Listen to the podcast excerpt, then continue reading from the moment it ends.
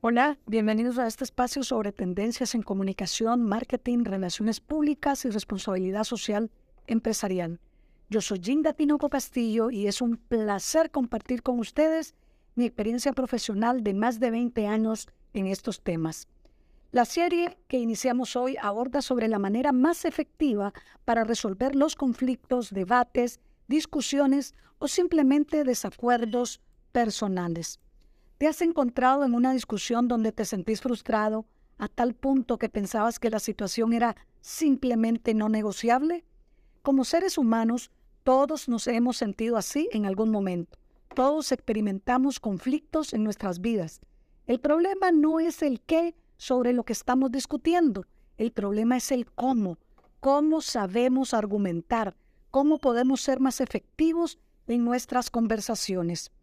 Y para hacerlo, debemos superar tres grandes barreras que señala el doctor Dan Shapiro, experto en negociación y resolución de conflictos de la Universidad de Harvard. En primer lugar, la identidad. En segundo lugar, la apreciación. Y finalmente, la afiliación. En este episodio estaremos hablando de la identidad. La identidad son los valores centrales, las creencias que sientes amenazadas, dentro de ti mientras mantienes esa conversación con la otra parte.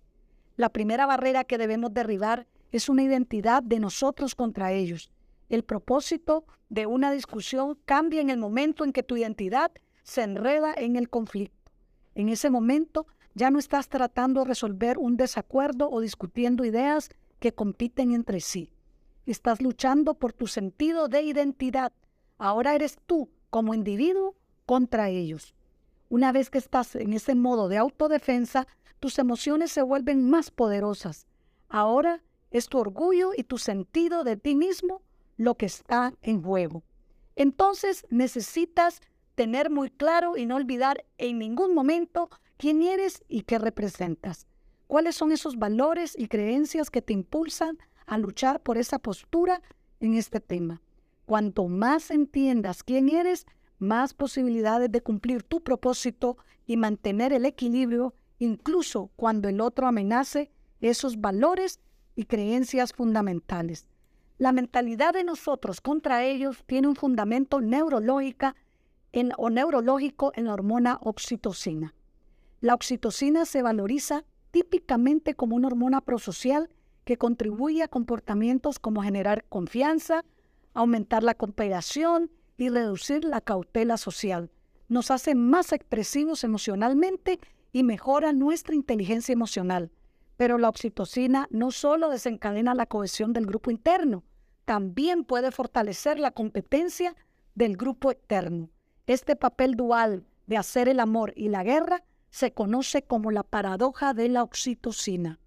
¿Cómo superamos esta barrera?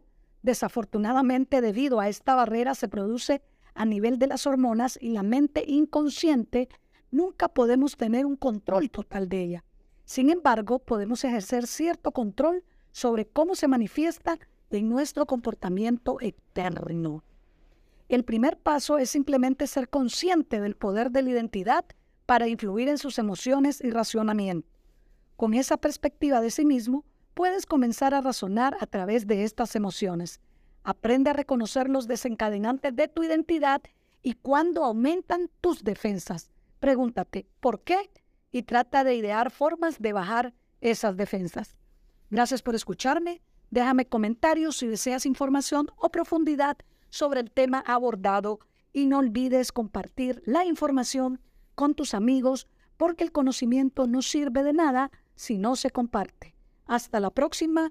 Dios los bendiga.